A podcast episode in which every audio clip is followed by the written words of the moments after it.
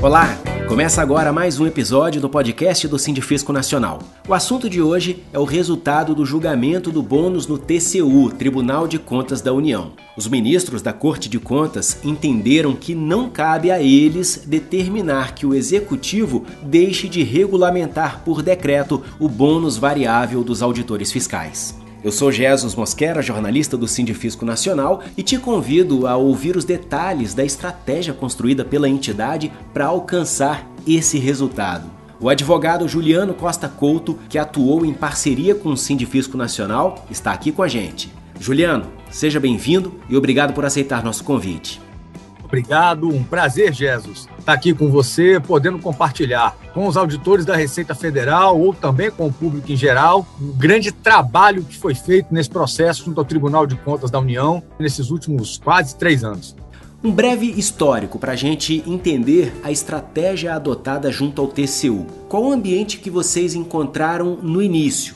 Nós encontramos, primeiro, um ambiente muito duro é, um relator, Bruno Dantas, também muito motivado a manter a posição que veio. Então, no início, encontramos um ambiente muito ruim, sustentamos oralmente, o sindifisco corajosamente pediu ingresso com os autos, nós fomos admitidos, mas, naquele momento, houve, no nosso entender, com razões não tão corretas, a conclusão no item 9.3 do acórdão, que era o tendão de Aquiles, e determinando que o Poder Executivo não pudesse praticar os atos que nós entendemos necessários e convenientes de regulamentação da norma, de forma a garantir o pagamento variável do bônus, com a criação de metas. E eu, particularmente, entendo que essa é uma legislação moderna que irá aumentar a produtividade, eficiência e eficácia da Receita Federal a partir do momento que os auditores fiscais, como servidores públicos, públicos tenham benefício de dedicar-se mais às suas atividades.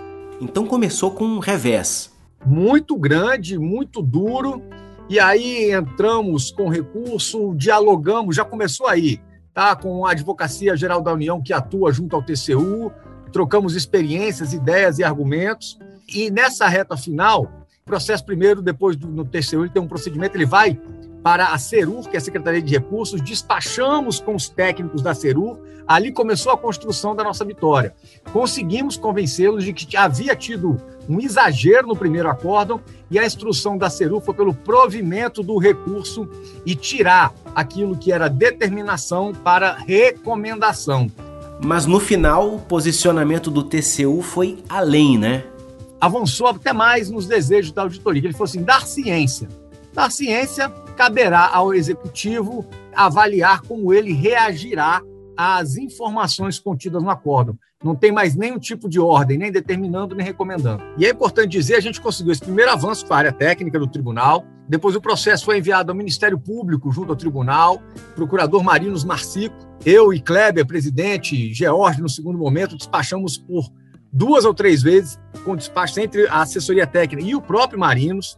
Processo ficou lá um bom tempo, e a conclusão do parecer foi magnífica. Foi de que era equivocada e proibitiva aquela determinação inserida no acórdão recorrido. Isso nos deu muito ânimo. Né? Então, veja, foi um trabalho de tijolos.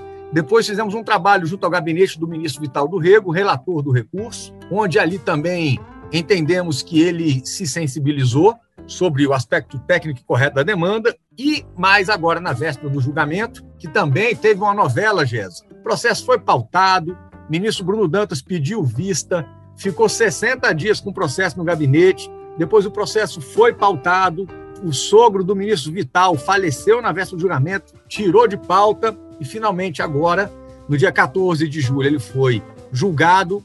E na prévia destes dois julgamentos, né, dessas duas pautas, nós, a advocacia, né, Costa Conta Advogados, que é o meu escritório, junto com a diretoria do Sindifisco, nós despachamos com todos os envolvidos nesse julgamento.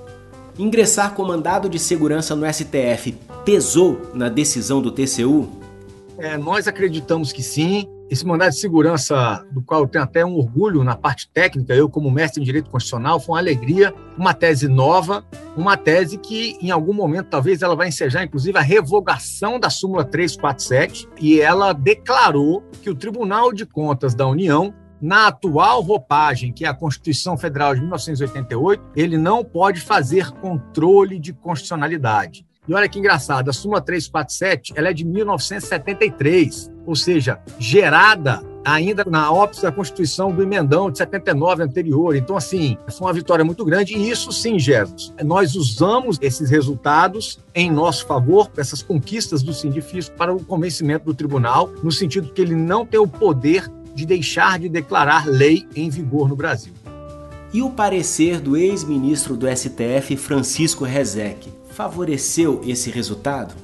Nós ingressamos com esses mandados de segurança no Supremo e a, a direção atual de Kleber, Júlio, George, Ayrton, eles decidiram por chamar ao feito o ministro Rezec.